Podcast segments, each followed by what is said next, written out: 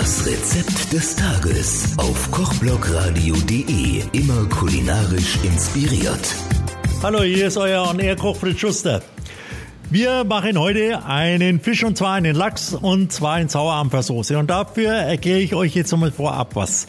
Wenn wir Fischsoße machen, wir Profis, wenn wir Fischsoße machen, machen wir immer äh, die, die, ist immer ein wichtiger Bestandteil Wermut und zwar ein ganz bestimmter Wermut, nämlich der Nöllebrat. Das ist ein französischer Wermut und der kommt in alle hellen Soßen rein, nicht nur beim Fisch, auch beim Kalb, beim Geflügel äh, und den brauchen wir auch hier. Also wenn ihr das Rezept machen wollt, besorgt euch, euch im Feinkosthandel oder bei Karstadt oder sonst wo äh, so ein Nöllebrat, eine Flasche Nöllebrat.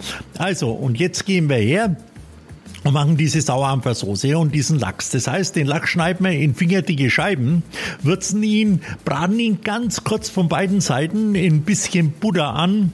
In diese Pfanne, diese Pfanne geben wir etwas Zwiebeln, gehackte Zwiebeln rein, die lassen wir auch etwas angehen und löschen mit diesem Nöllebra. Also pro, pro Person, wenn ihr jetzt da vier solche oder acht solche Schnitze macht, macht er so 50, 80 Gramm Nöllebra, löscht er damit ab, das lasst er fast wieder ganz wegkochen, dann macht er ein bisschen Zahne drauf, lasst es sämig einkochen, schmeißt euren Lachs wieder mit rein, lasst ihn kurz durchziehen und dann schneidet er frisch geschnittenen, in Streifen geschnittenen äh, Sauerampfer drauf.